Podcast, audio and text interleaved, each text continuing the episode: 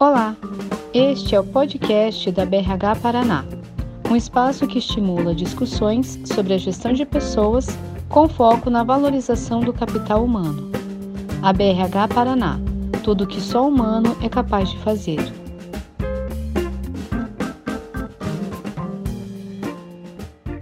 Olá a todos, boa tarde. Eu sou a Franciele Falqueves, responsável pelo relacionamento com os associados da BRH Paraná. Hoje, na nossa live, nós iremos abordar o tema RH do Agora, Viralizando a Humanidade, com Daviane Chemin, ex-vice-presidente da BRH Brasil e fundadora da Dechemin Resultados Humanos, e também com a participação de Roberto Costa de Oliveira, presidente da Exal Alimentação e Facilities, e a mediação será feita por Andréa Gotê, a presidente aqui da associação.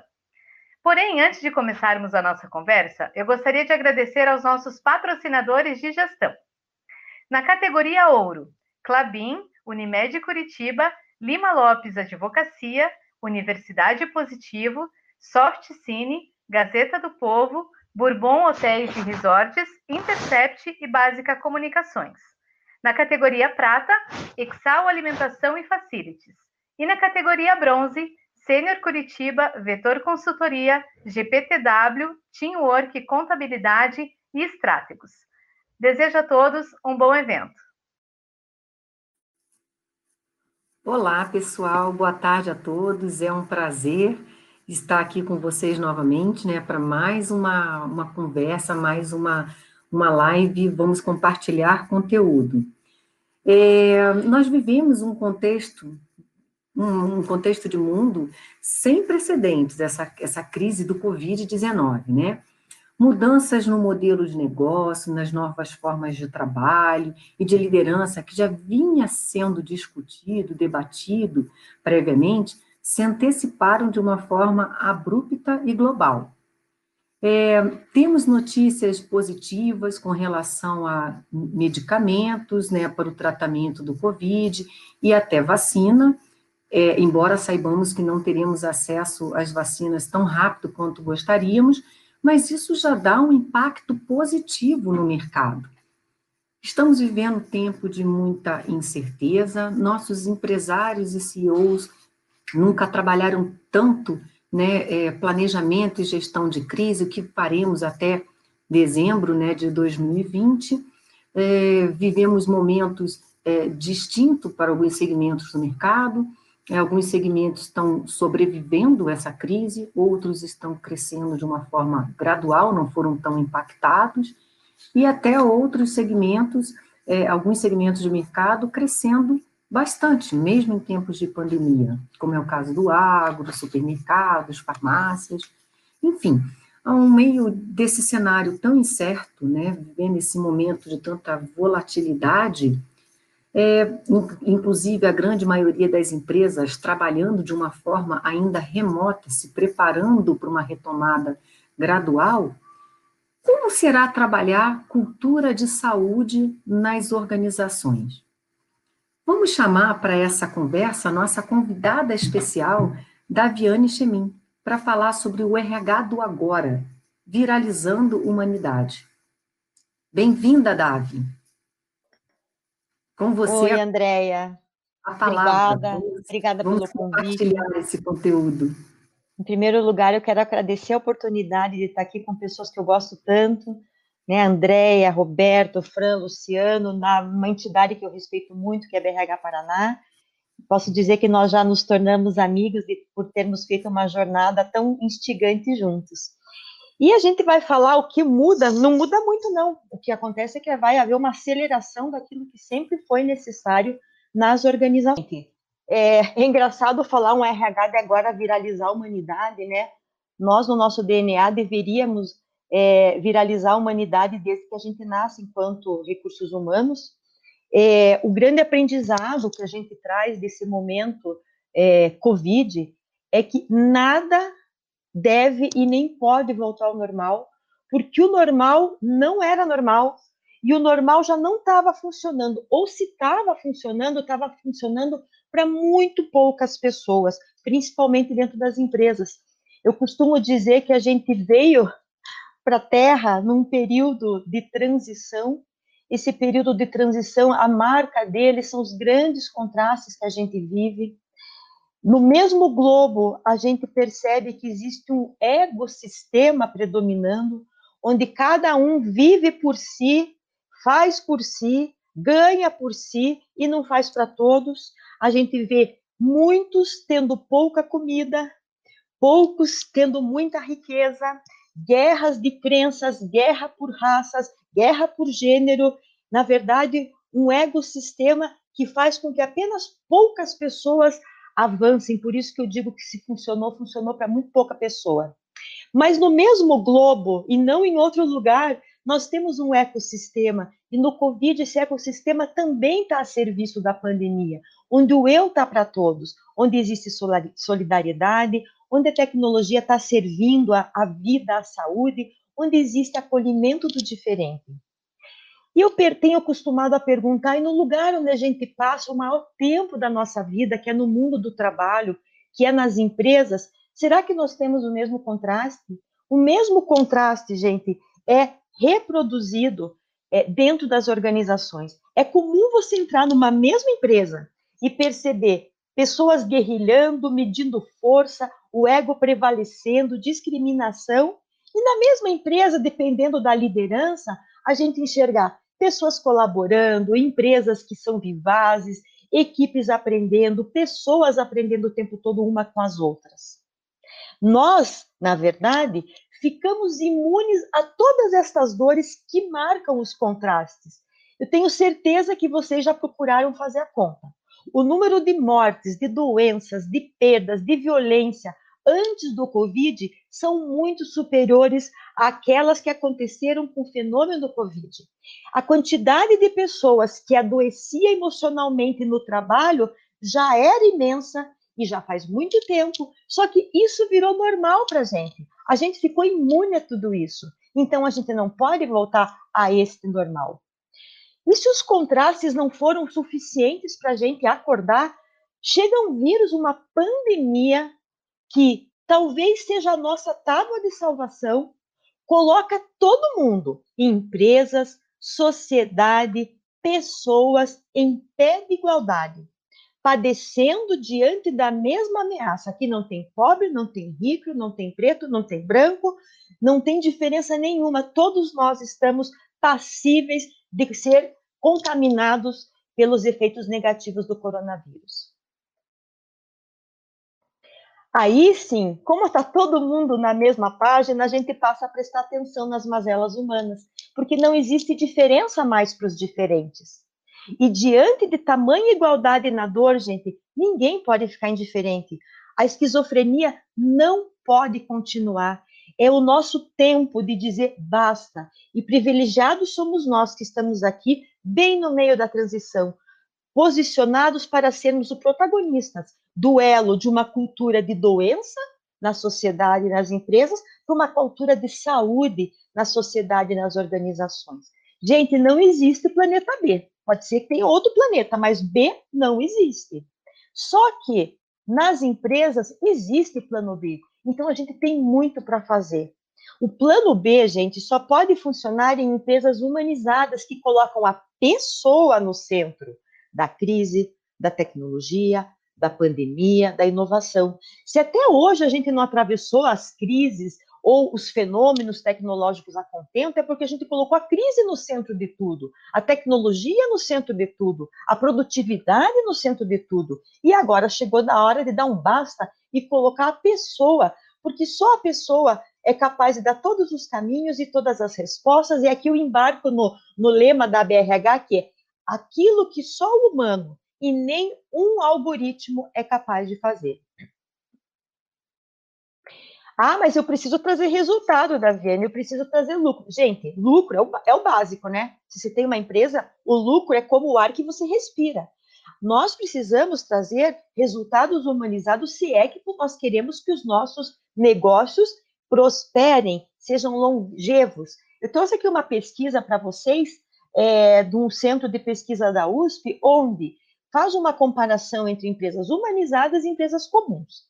As empresas humanizadas em relação às empresas comuns têm 224% a mais de satisfação de colaboradores, 239% a mais de satisfação dos consumidores e 132% a mais do retorno sobre investimento. Por que, que a gente vai continuar desumano, hein?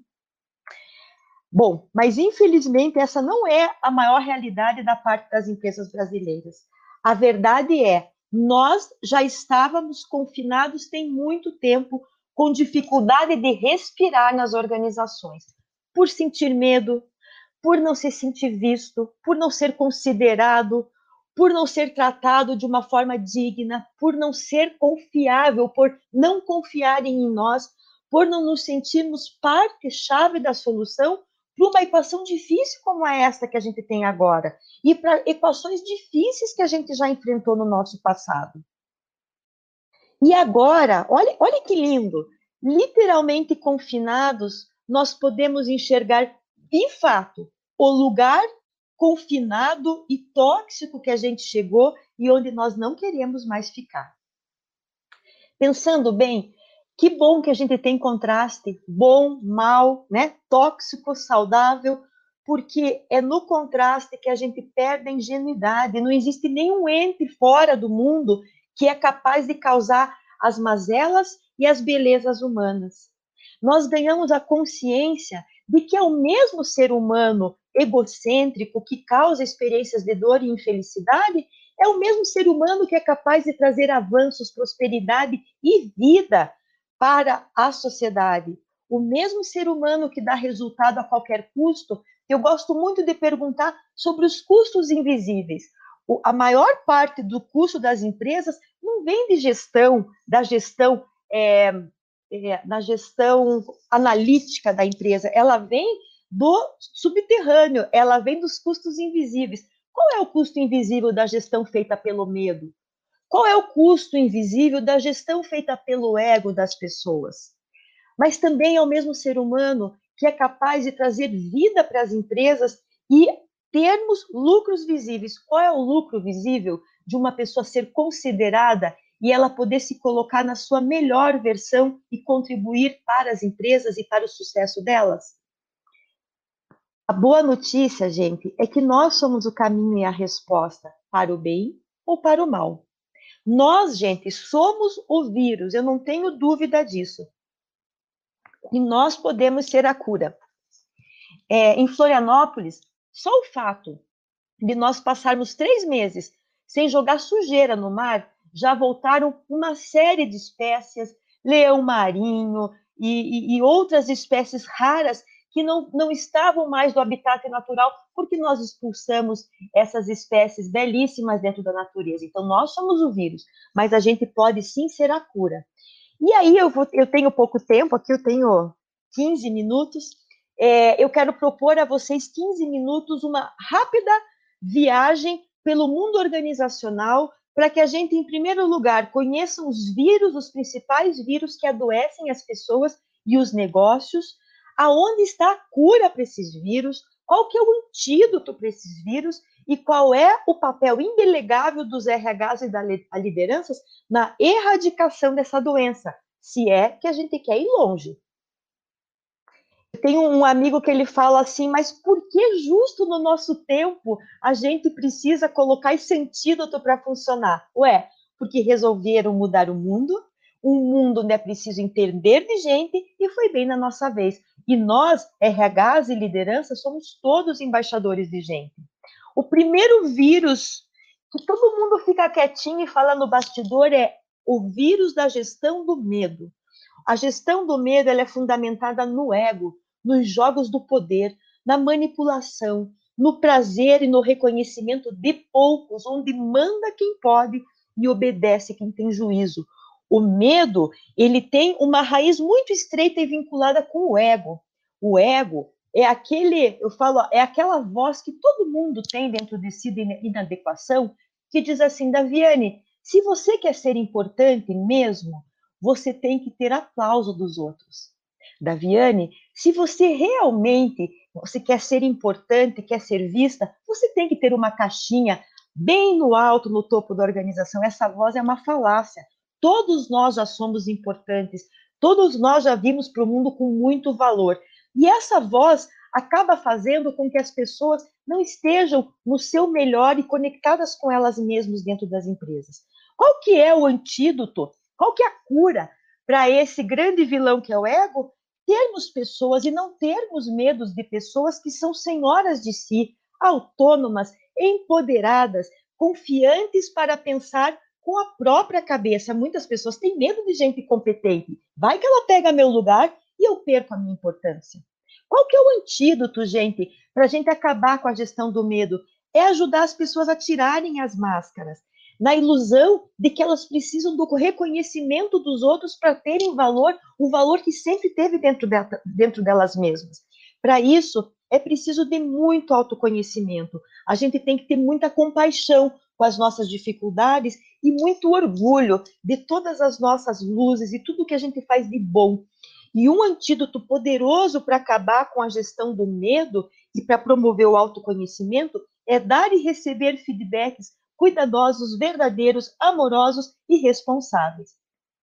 Um grande antídoto para a gestão do medo e para termos pessoas confiantes é nós abrirmos mão do julgamento. Eu gosto de contar, eu tive um colaborador numa empresa que as pessoas achavam que ele não ia sair da função de analista, porque ele era muito ansioso e não confiava no taco dele. Ao chamá-lo um dia, eu tinha certeza que ele ia bombar e que ele um dia ia crescer, ia ter uma carreira meteórica para além da minha. E eu ofereci a ele um processo de coaching com uma profissional que, que eu confio muito. E, e essa pessoa, eu falei para ela, Raquel, eu só preciso que você ajude essa pessoa a saber que ela tem valor, porque ela já é muito boa. E essa pessoa, ao se reconhecer valorosa, acabou ocupando uma posição em outra organização com uma maior complexidade que a minha, que já era de diretora na época. Então, a gente dizer a pessoa é ansiosa, a pessoa tem limitações, a pessoa é, é limitada, a pessoa não existe é, a pessoa está e todas as pessoas podem se desenvolver. Qual que é o nosso papel indelegável como líder e recursos humanos? criar uma cultura de confiança através do exemplo, sendo vulnerável, dizendo eu não sei, eu não tenho a resposta, eu quero trazer a minha visão sem medo. Eu gosto muito. A Andréia consegue enxergar aqui, o Roberto também? Não? Não? Então eu vou, eu vou só, só falar sobre isso. Quando eu mostro essa figura nos treinamentos que eu ministro, eu pergunto: o que você está enxergando aqui? Um vê pato, outro vê coelho, outro vê marreco, outro vê pato do mato, outro vê passarinho. E aí eu pergunto: será que o lugar onde eu estou sentada faz com que eu enxergue pato ou coelho primeiro, ou enxergue os dois de uma vez só? Sim, faz diferença o lugar onde eu estou sentada fisicamente. Mas nas organizações, uma pessoa enxerga um problema como pato, ou uma solução coelho, ou uma solução marreco, ou uma solução passarinho com o seu olhar, não do lugar físico quando elas estão na empresa, mas no lugar da sua história, da sua personalidade, do jeitão de funcionar. Cada um tem uma visão única, legítima e importante para chegar à melhor solução. O espaço de confiança nas organizações faz com que as pessoas sejam autênticas e possam colocar a sua visão sem medo, sem medo de retaliação, para chegar na melhor solução e não no consenso. O consenso é uma solução empobrecida que procura agradar a todos. Colocar a questão do coronavírus, que é como eu tenho saúde nas empresas e saúde das pessoas em cima da mesa e apostar que todo mundo pode trazer a sua melhor visão, é o nosso papel como líder e como recursos humanos. Outro vírus é aquele vírus que diz que poucos têm a força, a competência, o talento, Normalmente, numa crise, a gente elege dois super-heróis, né? E o resto fica todo com medo à margem do problema. E a cura está em a gente contar com a contribuição única do conjunto da obra. Como a gente tem visto pessoas à distância contando com a contribuição única nas músicas, no humor, nas soluções empresariais, mesmo à distância. Tem gente fazendo coisa muito bonita à distância é, usando um propósito comum. Eu quero entregar uma boa música, eu quero entregar uma música, eu quero entregar um, um teatro bonito, eu quero entregar um, uma solução bacana para minha organização, se valendo das diferenças.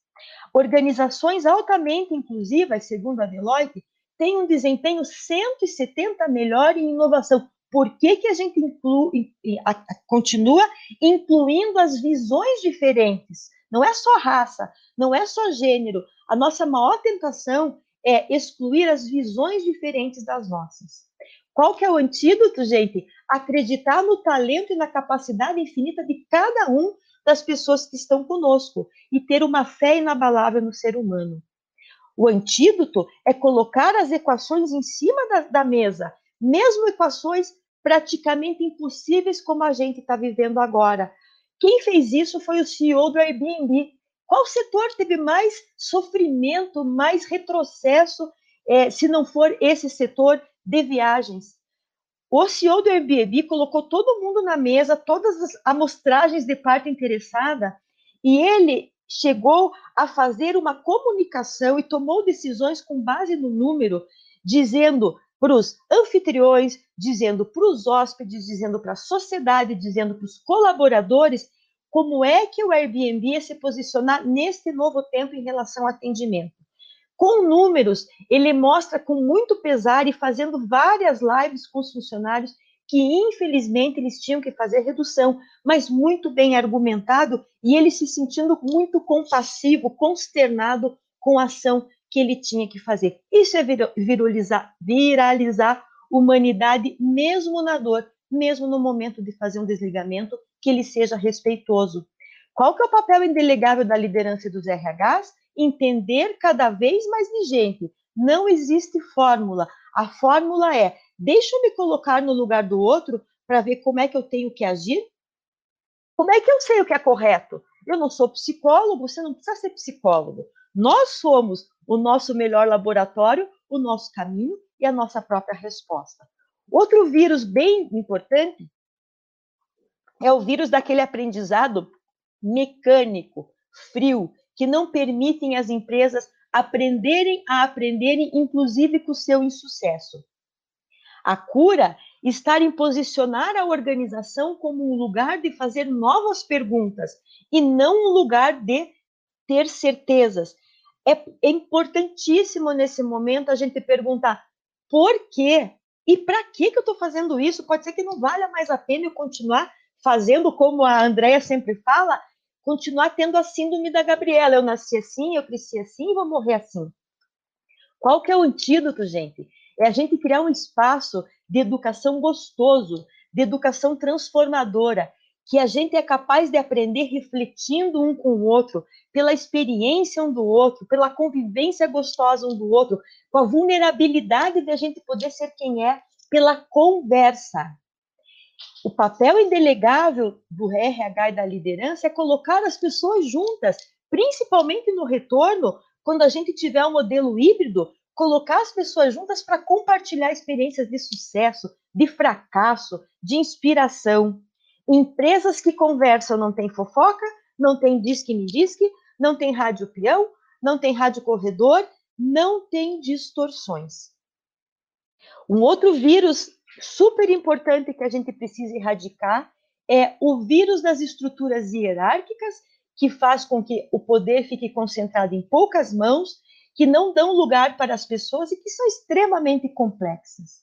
A cura está em ter um bom propósito claro para todo mundo, confiando que as pessoas são, para além das caixinhas, capazes de entregar o seu melhor. Gente, quanto mais controle, quanto mais rígida for a estrutura, menor a confiança nas pessoas. Agora, gente, é hora de tirar o projeto de home office da gaveta. Todo mundo tirou. O home office não acontecia porque as empresas não acreditavam que as pessoas podiam ser produtivas sem serem controladas. Eu gosto de contar uma pequena história. O presidente da Visa International de Rock, há 30 anos atrás, ele foi fundador da D-Rock, da, da Visa International. Os resultados da, da, da Visa começaram a decair, ele foi fazer um sabático. Quando ele voltou, ele disse: Eu quero acabar com a estrutura. Imagine milhares de colaboradores. Ele falou: A partir de agora, eu vou fazer a gestão da seguinte forma: Aqui está o propósito da Visa, Aqui estão os valores e as competências que eu quero que vocês usem para dar os resultados, e aqui estão as metas. Vocês são adultos e confiáveis para se coordenarem para dar o melhor resultado. E assim a Visa explodiu novamente no mercado, ela é o que é até hoje, porque ele confiou nas pessoas. É importante a gente criar uma cultura de agilidade com atitudes ágeis. Gente, agile, ágil, não tem nada a ver com pressa. Ágil tem a ver com ser capaz de ter uma plasticidade para a gente lidar com ambientes voláteis, incertos, complexos e ambíguos. O Sigmund Baum é um polonês, um, um filósofo que faleceu ano retrasado, que escreveu o livro Modernidade Líquida, diz que para lidar com o mundo VUCA é preciso ter organizações águas, onde o talento, não está falando de inteligência artificial, onde o talento e o vínculo são essenciais. E com isso, gente, nasce no vínculo uma palavra que a gente não pode mais esquecer, que é o co. Co significa fazer junto. O co, o que é o confiar? É fiar junto, é fiar um novo tecido organizacional que irradie saúde para as pessoas e negócios. O que é o co-criar? É o criar junto, é o criar junto soluções que são boas para o conjunto da obra. O que é o laborar? É o laborar, é o trabalhar juntos. O que é competir, gente? Essa palavra veio agora é se abraçar com os competidores para que a gente possa entregar soluções nesse momento difícil que sejam boas para todos nós. E o corresponsabilizar é nos responsabilizarmos juntos com o cliente, com o fornecedor, com as pessoas da nossa empresa. E aí, gente, é, se o RH não acompanha essa mudança, o RH fica no esforço. Quer dizer, eu tenho uma cultura colaborativa, mas eu não desenhei uma estrutura organizacional ágil e dinâmica. Eu quero premiar o coletivo, eu acho que o coletivo faz diferença, mas no meu plano de cargos e salários, eu continuo com uma meritocracia individual. Então, o RH vai ter que sair de recursos humanos para respeito humano, para de hierarquia poder para redes e autonomia para objetividade apenas, para objetividade e subjetividade. A gente está falando de gente, de sentimento, de emoção, de performance individual para resultados de grupo, de uma abordagem no clima de utilitarista. Vou melhorar o clima para que as pessoas produzam mais, para uma construção de vínculo. Eu estou nessa empresa porque eu me vejo nos mesmos valores da empresa na questão de processo secreto de remuneração para transparência, de remuneração variável de curto prazo para remuneração variável que premie resultados coletivos de longo prazo. O vírus que nós temos, um grande vilão que pode ser o nosso grande salvador, é o vírus da tecnologia, gente. A tecnologia até hoje foi colocada muitas vezes no centro da vida e no centro das empresas.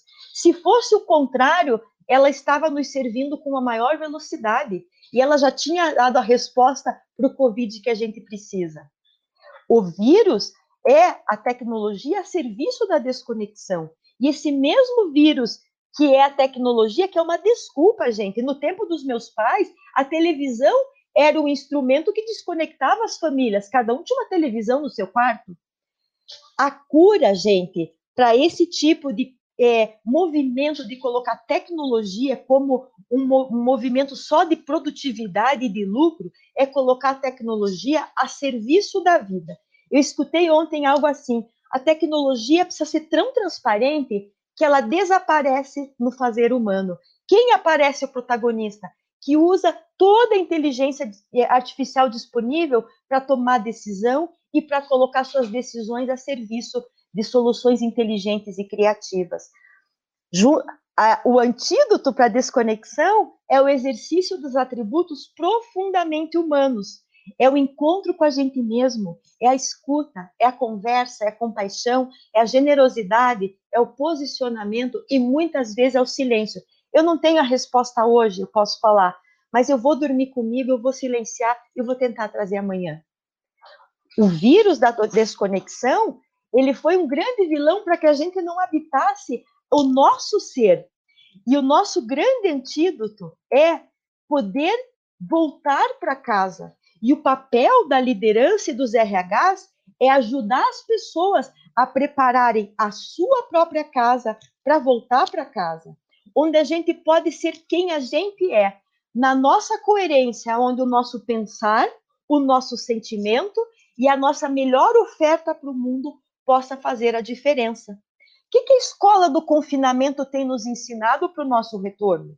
Primeiro, a gente tem que se enxergar, né? A gente tem que se conhecer e conviver com a gente mesmo. A gente brincou aqui no bastidor que a gente começa a ver que a gente tem uma ruga que não sabia, que o nariz é um pouquinho torto, porque a gente agora tem que se olhar literalmente todos os dias. É muito difícil conviver com a gente quando a gente tem um mundo interior incoerente. A gente aprende com a escola do confinamento a ser humano, sem comprometer a produtividade. Não é porque meu filho está aqui do lado e chorou e porque meu gato realmente está fazendo bagunça agora que a gente vai comprometer a produtividade desse encontro. A rir da gente mesmo, a ressignificar a dor e a dificuldade, a tomar atitudes já que a gente pensa, puxa, e se eu morrer amanhã? Eu não fiz isso que eu devia ter feito. A fazer acordos de convivência com meu filho, com a minha esposa, para que a gente possa realmente dentro da casa ter harmonia para o trabalho. A criar presença digital. Gente, gente, eu tenho dado aulas e eu tenho visto os alunos se emocionarem com a troca digital, mesmo à distância. A não controlar e nesse não controlar se importar com todos. Eu queria dar uma dica para vocês. Toda vez que vocês começarem uma reunião, mostre que vocês se importam com as pessoas em como elas estão chegando para a reunião faça um check-in, pergunta para a pessoa assim: diga como é que você está chegando, fulano, em uma palavra, numa emoção, e por que, que você está chegando desse jeito? Gente, você consegue mostrar que você se importa com o outro e mo modelar a tua reunião para atender as expectativas do grupo. E quando acabar a reunião, faça um check-out. Como é que você está saindo dessa reunião? Para você poder cuidar das pessoas depois. Como, para finalizar, como é que a gente lida com o retorno com essas novas aprendizagens, nessa nova consciência? Como é que a gente gera significado, sentimento, sentido na vida e na vida do trabalho? No nosso retorno? O que, que a gente aprende? Nós somos seres sociais. Toda vez que o prefeito ou governador abre é, para que a gente possa sair, o pessoal sai até meio que de uma maneira inconsequente. Nós precisamos do outro. Se nós passarmos o ano em casa, nós vamos adoecer. Sim, nós precisamos do convívio coletivo. Porém, a pandemia mostra que nós somos indivíduos confiáveis e nós nos viramos bem sozinhos.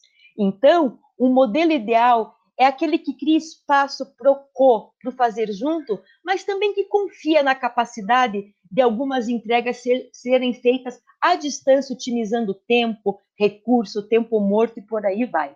Qual que é o grande risco nessa questão toda que eu estou trazendo para vocês? É nos imunizarmos destes aprendizados e destas dores. É a gente continuar com a memória curta, para quando tudo isso acabar, a gente dizer, puxa, nem lembro do que aconteceu, não aprendi nada. Qual que é o antídoto?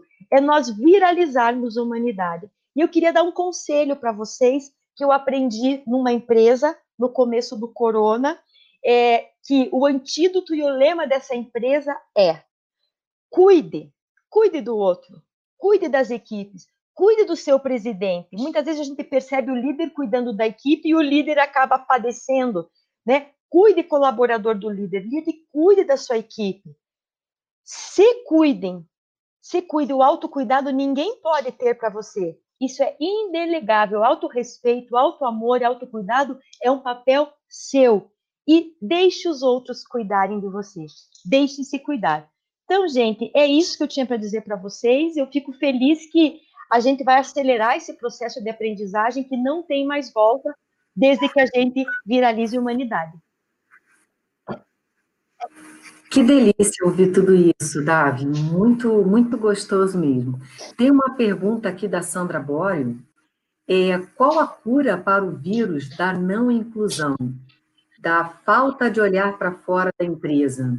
A crescente população carente do planeta requer Qual uma é? ação de, urgente. eu, eu, perdi a primeira frase. Qual é?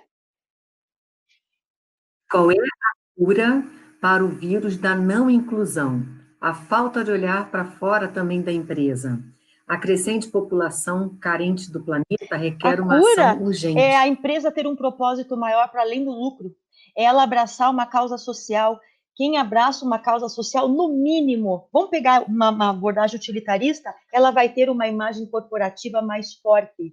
Mas não é para isso. Toda vez que a empresa abraça uma causa maior, que é a sociedade, as, as pessoas se sentem muito, muito orgulhosas de fazer parte de um propósito maior e servir à sociedade. Eu não tenho dúvidas. As pessoas querem ficar nessa organização é e as aí. outras querem é entrar. Eu quero fazer parte dessa empresa. E cada um de nós também, né? Cada um de nós, o que, que eu posso fazer? Porque a gente também fala, ah, o governo não está fazendo isso, está todo mundo carente. É, as empresas, sim, olhando para fora, agora cada um de nós, como ser humano, o que, que a gente pode fazer para o próximo? Eu que agradeço. Sabe? Muito obrigado, uma delícia. Pode, porque você vai voltar. É que agora você trouxe tanta riqueza de conteúdo, que foi uma delícia né, de ouvir. Nós vamos chamar aqui o Roberto Costa Oliveira, que ele é o, o CEO da Exal, e ele vai compartilhar conosco a experiência dele, como trabalhar uma cultura de saúde, né? Conta para nós um pouco, Roberto, como é que é viralizar humanidade na gestão, no teu dia a dia.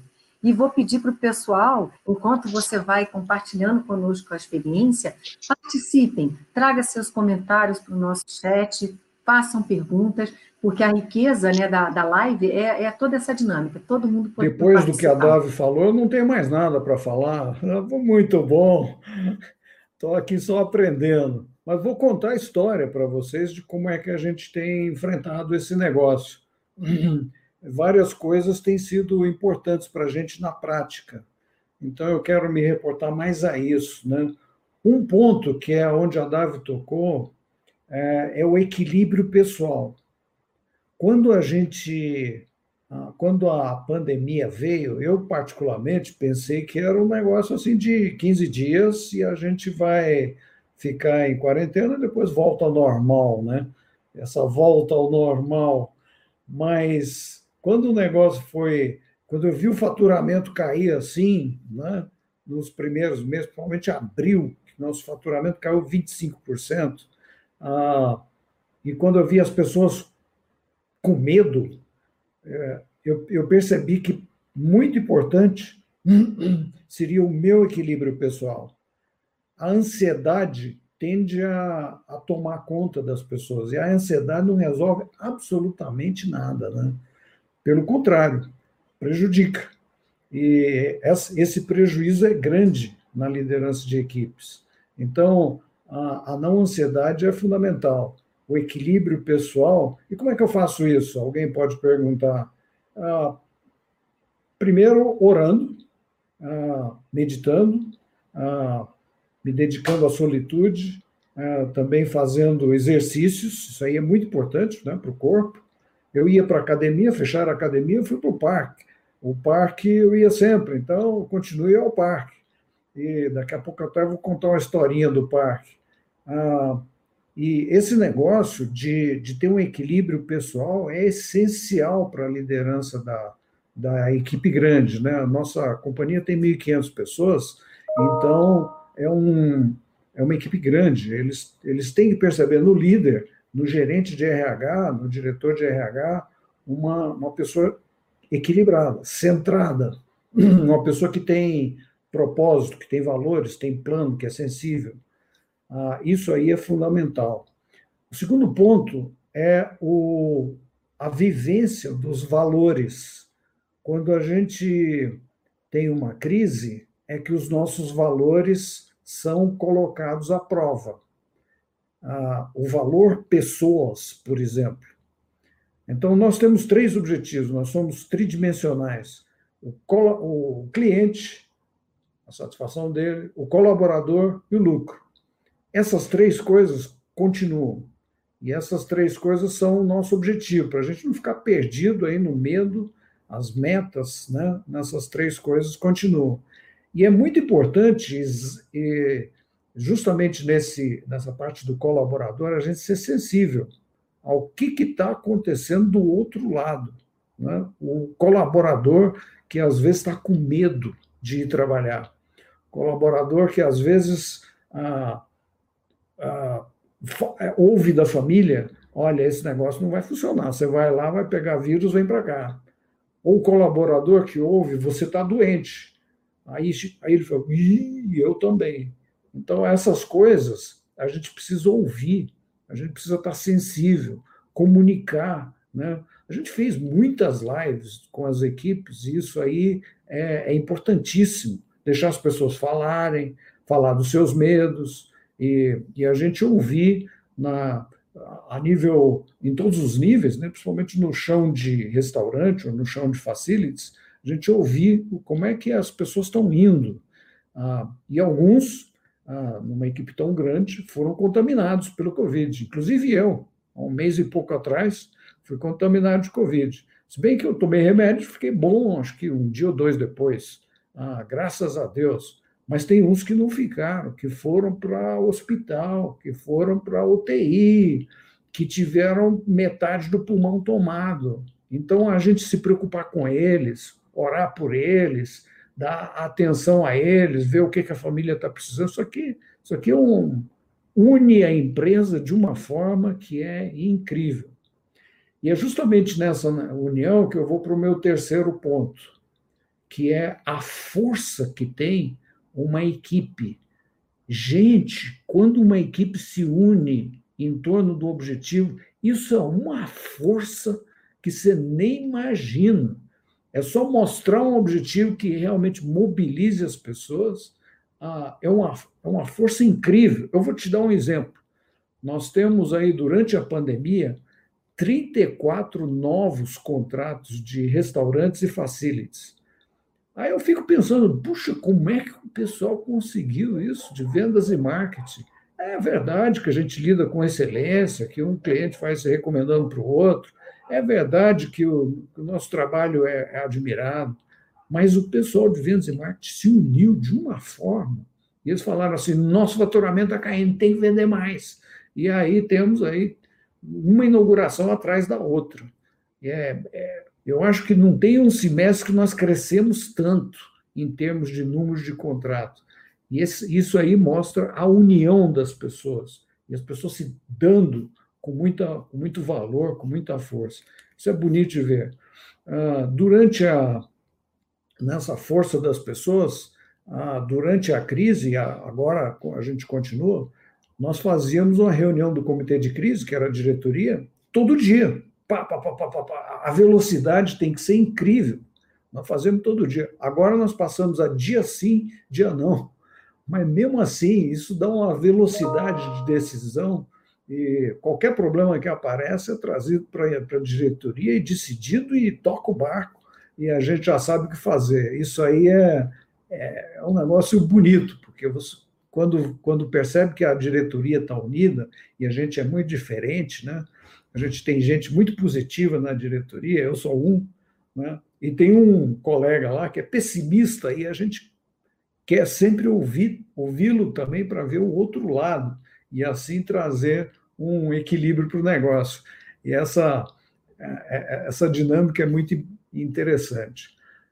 Outra coisa que é importante é a gente usar a cabeça. É incrível, né? Dizer isso. Mas, às vezes, quando o pânico vem, quando a dificuldade vem, é difícil de usar a cabeça.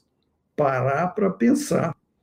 Ah, a gente teve que parar para pensar uma porção de vezes, né? Para resolver problemas.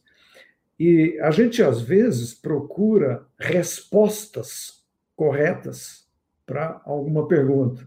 Mas às vezes a gente tem que voltar atrás e perguntar o correto, procurar as perguntas corretas, não as respostas corretas. No momento que você está com perguntas corretas, por exemplo, para fazer um plano, é? ah, e a, a crise chama por um plano, você precisa ter um plano, e aí você precisa das perguntas corretas. Né? Vou, te, vou dar um exemplo disso aqui. Será que o nosso modelo de negócio é o modelo mais viável a curto, médio e longo prazo? Né? Será que nós estamos sendo afetados por algum componente crítico, por exemplo, a, no negócio pra, propriamente dito, a qualidade, as pessoas-chave, o know-how, capital, administração. Essas perguntas são perguntas de fundo. A gente precisa buscar essas respostas, perguntas corretas. Nós fizemos isso e tivemos muitas surpresas com, com as respostas né, que vieram a partir dessas perguntas. E aí, elaborar um plano bem bolado, um plano bem elaborado para a gente poder a, a abordar o mercado. Né? Ah, no caso, eu queria contar uma historinha que eu indo ao parque, sempre fui ao parque, você estaciona lá no, no, no estacionamento comum. Acontece que o pessoal foi lá e fechou o estacionamento. No estacionamento comum tinha um flanelinha que cuidava dos carros. O nome dele é Picoleto. E o Picoleto cuidava dos carros, a gente dá um troco para ele. E quando fecharam o estacionamento, todo mundo começou a estacionar nas ruas circunvizinhas do parque. E o Picoleto sumiu. O Picoleto não fez a pergunta correta. Onde que está o meu mercado? Essa é uma pergunta importante, porque daí você vai, vai ser levado a uma resposta correta. Resultado: ah, estacionando lá naquelas ruas, outros flanelinhas viram esse mercado e outro dia eu fui dar um, um troco para um, ele tirou um maço de dinheiro lá e colocou os cinco reais, eu acho que eu dei para ele. Então, ele descobriu o mercado, ele tinha uma pergunta correta, ele tinha um plano bem pensado. Ah, e quando a gente tem um plano bem pensado, a gente atinge a excelência é o nome da nossa companhia, é uma verdadeira obsessão no nosso meio. Né? Outro dia eu estava escutando uma live da Luísa Trajano, do Magazine Luiza, e ela disse assim: Olha, tem muita gente esperando que volte ao normal. Enquanto isso, nós estamos criando coisas. E nós estamos ah, nos, nos mexendo, nós estamos trazendo soluções novas. E, e, esse negócio é fundamental, você não tem que ficar esperando por nada. Né? As coisas estão acontecendo. E quando voltar, vai ser tão diferente que você vai ter que recriar uma porção de coisas. Então, o negócio é mobilizar as pessoas, colocar as pessoas no centro, fazer com que as pessoas usem de todas as suas capacidades, todos os seus talentos, para criar um plano bem bolado, bolado e liderar a organização numa direção saudável, criando um ambiente contributivo, criando um ambiente bom de trabalho, gostoso de trabalhar. Ainda há pouco, aí alguns minutos atrás, a gente encerrou a nossa reunião de diretoria de hoje. E a gente estava justamente comentando, ah, gostoso trabalhar junto. Bom, um estava no Rio Grande do Sul, o outro estava em São Paulo, dois aqui em Curitiba, mas a gente está unido. Qualquer coisa a gente liga um para o outro e, e é um negócio gostoso de trabalhar, de respeito, de construção, isso aí é muito importante. E esse negócio também de abraçar a causa social, que a Daviane falou, é fundamental. É, agora nós estamos indo para mais uma leva de distribuição de. A gente está usando a nossa capacidade de compras de gêneros alimentícios para doar ah, cestas básicas a famílias ah, ah, vulneráveis, principalmente aquelas que tinham criança nas, nas, escolas, nas creches, e de repente tem que alimentar. Lá elas tinham cinco refeições, de repente tem que alimentar em casa, e o orçamento estoura, e às vezes a pessoa perdeu o emprego. Então, nós estamos indo aí para. Agora, acho que vão ser ah, nós vamos ultrapassar as 10 toneladas de, de distribuição. Isso traz na organização uma energia, é só falar e está todo mundo se mobilizando e dizendo: não, vamos incluir Fulano, vamos incluir Cicrano e, e fazendo um, um ambiente gostoso, de que a gente realmente sente que a missão da empresa está sendo cumprida, ou seja, a gente está contribuindo para a melhora do nosso redor e da humanidade, e sendo sensível ao ambiente, às pessoas que nos cercam. Isso é fundamental. A gente tem tido resultados excepcionais. Além desses novos contratos, eu poderia citar que a gente está batendo recordes de faturamento com o crescimento e, e recorde de lucro. E hoje nós estamos pagando, no dia de hoje, o PLR que a gente não achou que ia ter, né, do primeiro semestre, porque a, o faturamento caiu tanto que a gente pensou que não ia ter resultado, mas os resultados estão aparecendo com esse negócio de a, mobilizar as pessoas, trabalhar com as pessoas e, e valorizá-las e fazê-las crescer e toca o barco para objetivos bons. Eu queria parar por aí, porque eu queria dar espaço para perguntas, que sempre tem muitas perguntas interessantes. Mas, na prática, esse negócio de colocar as pessoas no centro funciona. Que delícia ouvir isso, é, porque é um depoimento de quem coloca pessoas no centro da estratégia, né, Davi? Uma coisa que a gente, que a gente batalha, né? Eu, eu diria assim, não só nós conscientizamos, mas estimulamos, né? É, ensinamos os líderes, os CEOs a fazerem isso um depoimento desse, nossa, nos toca, né? A gente vê assim, Muito. é pena nosso. Todo Uma coisa é falar, outra coisa é o, o, Roberto diz: olha, hoje teve PLR. então é. é. Muito legal. Parabéns, Roberto. Parabéns, Roberto. E eu queria ouvir agora de vocês, né? Porque quando nós falamos é, é, em trabalhar culturas, né? Cultura de saúde, é, sabemos que a confiança ela é a base da pirâmide, já diz o Patrick Lencioni, né? Como estabelecer confiança e, em tempos de, de, de, pandemia, né, ou em tempos de crise? Porque a gente sabe que, assim, às vezes na crise, é, a gente tem visto muita união, né, a gente tem visto as pessoas trabalharem de uma forma empática, mas, por outro lado, também, se isso não for, não estiver alinhado aos valores, ao, ao propósito da empresa, a gente vê também em algumas organizações, ainda bem que não são muitas, mas a gente percebe é, muito, como a Davi trouxe, egocentrismo, né, é, se tiver que uma mãe que chore, que seja do outro, e a gente não está vendo a melhor versão, a gente está vendo a pior versão do ser humano. Então, do ponto de vista de vocês, como fazer para estabelecer a base da, da, da confiança, né, é, principalmente em tempo de crise, para que o ser humano possa dar a sua melhor versão e não partir para essa, essa competição é, desrespeitosa, né?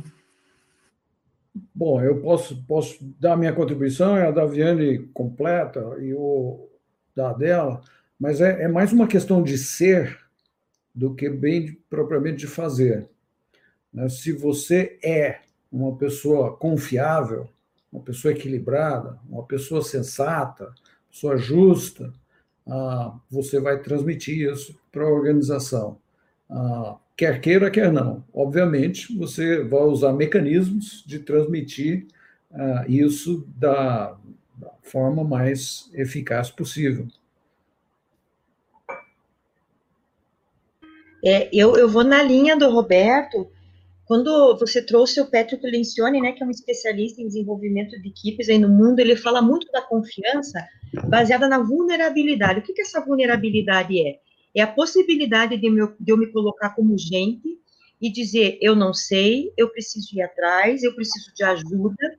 E neste momento de crise não tem outro jeito, é como o Roberto falou, o líder precisa ser exemplo de alguém que pode ser humano e vulnerável pedindo ajuda para as pessoas. E mais, ao receber ajuda ou ao receber uma visão diferente da que ele tinha, não fazer com que as pessoas sofram retaliação. Às vezes a pessoa não quer se colocar porque tem medo, porque ela vai contra a ideia do líder. E o líder tem que mostrar que tragam a riqueza de vocês aqui que vai ser considerado. Então, ele tem que ser exemplo de uma pessoa que pode ser autêntica e vulnerável, e a partir disso, sem o esforço de colocar armaduras e máscaras, contribuir com o seu melhor. É bem isso. Perfeito. É, falando nisso, né, é, que nós estamos falando, né, dos líderes servirem como exemplo e tal, é, Contem, contem para nós, né, que estamos aqui é, é, assistindo, quais seriam as competências essenciais para esse momento de crise, né?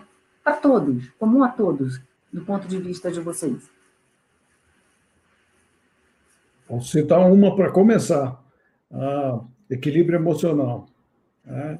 Isso é fundamental, porque quando você vê. Outro dia eu tive uma, um anti-exemplo, né? uma reunião com um cliente que estava apavorado e, e ele nos tratou como um cavalo, assim, um mal educado e ah, e daí eu fiquei pensando, ah, por que, que essa pessoa está assim? Aí eu percebi, puxa, é, é um ambiente muito muito pressionado, né, de um setor problemático e tal. Então, o equilíbrio emocional é, é fundamental para. Então, não, nós, nessa reunião nós não conseguimos falar nada, resolver nada e tal. E numa equipe você não consegue. Esse é um, né? Uhum. É, eu colocaria aqui, é, muito junto com o que o Roberto trouxe, essa questão do autoconhecimento. Tem uma música que não é do tempo de quem está assistindo, é Se eu paro, eu penso, se eu penso, eu choro. Quando você está na dinâmica organizacional, você foge do trabalho, das suas questões internas, dos seus problemas da sua casa, você foge para vício, você foge para excesso de trabalho, você foge para consumismo exagerado, e agora não dá mais, gente. Não dá mais para escapar. Então, você se conhecer o suficientemente de sentar nas tuas dores, de resolver o que precisa ser resolvido, né? É fundamental nesse momento.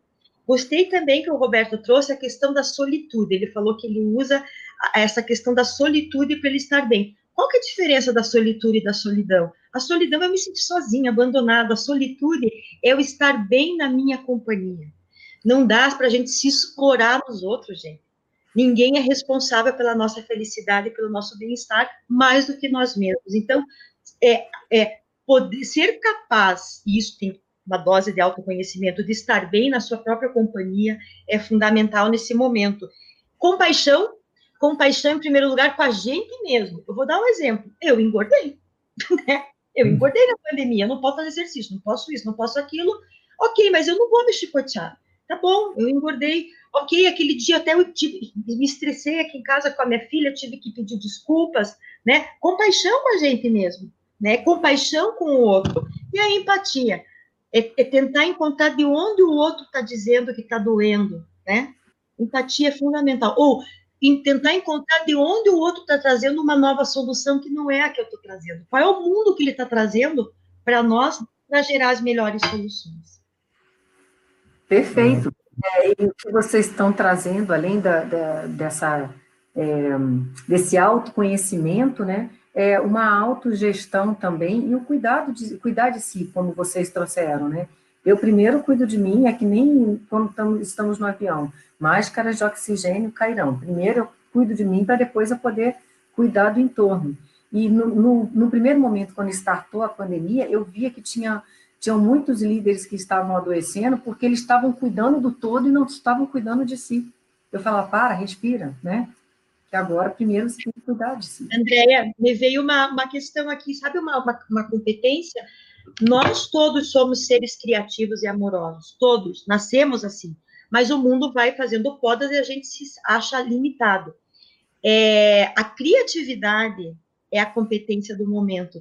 Eu gostei, uma vez o Oscar Motomura, que é um dos principais estrategistas do país, ele falou que a gente está acostumado a dizer que nós somos a imagem e semelhança de Deus por causa da nossa inteligência. E ele disse que não era bem isso, que nós somos a imagem e semelhança de Deus por causa do nosso poder criativo. E hum. que é por isso que quando a gente tem uma nova ideia, o Roberto fez isso hoje aqui, quando eu tenho uma ideia, a gente faz assim, eis que surge. Então, assim, que, que isso é está no nosso DNA, a ponto de criar essa experiência quase, né, emocional, uhum. né, para além do, do, do que daquela matéria, assim, né? Então, a criatividade, as pessoas não têm que ter medo, ela está lá dentro. É só virar a chave. Deixa eu pegar o gancho aí com ela, porque a gente tem tido experiência de orar pelas pessoas que estão afetadas. Né? Então, eu vou pegar um exemplo. A Vânia é uma auxiliar de cozinha, viúva, tem um único filho, e ela foi contaminada, foi para UTI, que metade do pulmão tomado, e a gente agoniado, e aí nós começamos a orar orávamos em diretoria. Ah, e, e, alguns grupos aí na companhia oravam, e a gente vê Deus agindo de uma forma tal que, que Deus responde de fato às orações. e, e ele entra em ação. Ah, é uma competência, vamos dizer assim, mas é uma competência que está ao alcance de todos, né? basta orar. E, e aí a Vânia melhorou, está trabalhando com alegria, e, e, isso nos dá, nos enche né, o coração de, de alegria. Você está trazendo uma coisa muito importante, resgatar a espiritualidade, porque as organizações elas têm alma, alma da organização. Quando apagamos as luzes, nós temos razão social e CNPJs, né? Quem faz a diferença, os resultados, são as pessoas. E quando a gente está falando nessa resgatar essa alma, essa espiritualidade, e o que você está trazendo, Roberto, é um exemplo de amor, né? De trabalhar com amor. E o Richard Barrett, ele sempre fala muito isso, né? Trabalhar a cultura é você trabalhar baseado nas necessidades de todos, né? De você respeitar as necessidades e trabalhar amor, né? Vamos trabalhar com amor.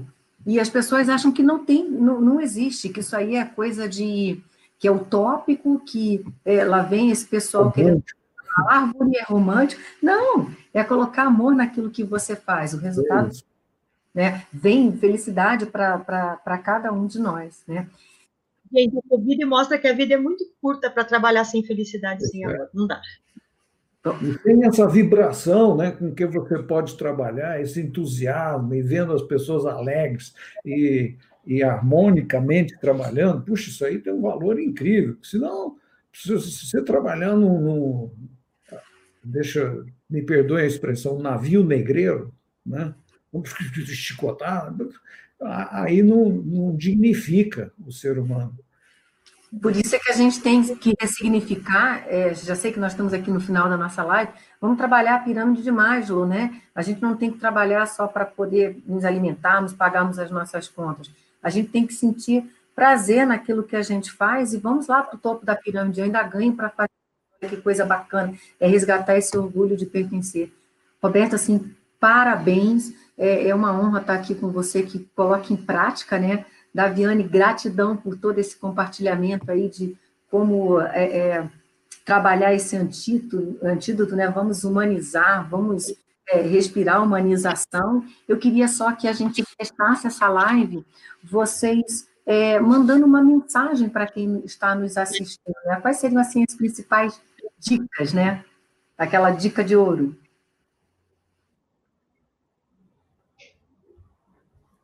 Bom, eu diria que a, é justamente esse negócio de ter valores elevados, né? e a gente não pensar só pequeno, assim, no, na meta imediata, uh, e que as pessoas realmente desfrutem aquilo que estão fazendo. Isso aí está na nossa visão, né? desfrutar o nosso trabalho, isso é essencial. Bem curtinho, mas é isso ser praticado. Eu queria dizer assim, acredite no teu potencial criativo ilimitado para colocar o que for no mundo, incentive o outro a colocar no mundo seu potencial criativo e ilimitado e copiando aquele meu cliente, primeiro cuide, se cuide e deixe-se ser cuidado. Isso vai ser fundamental nesse período aí de travessia. E eu ainda, ainda vou complementar vocês só dizendo assim: vamos dar leveza nesse período, sabemos que está sendo difícil, somos seres sociais, né? É, a nossa saúde, né, ou como diz a, a classificação da OMS, é todo é o nosso bem-estar físico, mental, né? É, e social. Então, vamos é, é, fazer essa travessia de uma forma mais leve, como disse a Davi, né? Vamos nos permitir um pouco mais, e se Deus quiser, em breve poderemos fazer reuniões como essa no presencial, ou pelo menos no modelo híbrido, no primeiro momento. Vai ser Gente... bom. Quero dar um abraço nessas duas gurias aí. Ah, eu também, vocês. Foi uma delícia aqui. Como, até, graças a Deus tem a tecnologia, né? Como diz o, o, o Adeildo, né? que ele sempre fala muito para nós, é vamos escravizar os robôs, ainda bem que, ele, que a tecnologia está aqui para que a gente possa estar tá fazendo gestão de conhecimento mesmo em tempo de crise, mas eu estou sentindo falta, né? Do, vamos, vamos nos encontrar, vamos nos abraçar, enfim, vamos primeiro com o modelo híbrido, nada de abraço, máscara, mas com moderação, e depois a gente parte com a vacina aí para viver uma vida é, mais social, né? Obrigada, Roberto, obrigada, Davi, gratidão pelo encontro de hoje e desejo cada vez mais sucesso para vocês. Eu que agradeço estar com vocês, foi um presente também. Obrigado, privilégio. Em nome da BRH, agradeço muito essa live de hoje. Tchau, pessoal, uma boa noite a todos. Tchau, gente.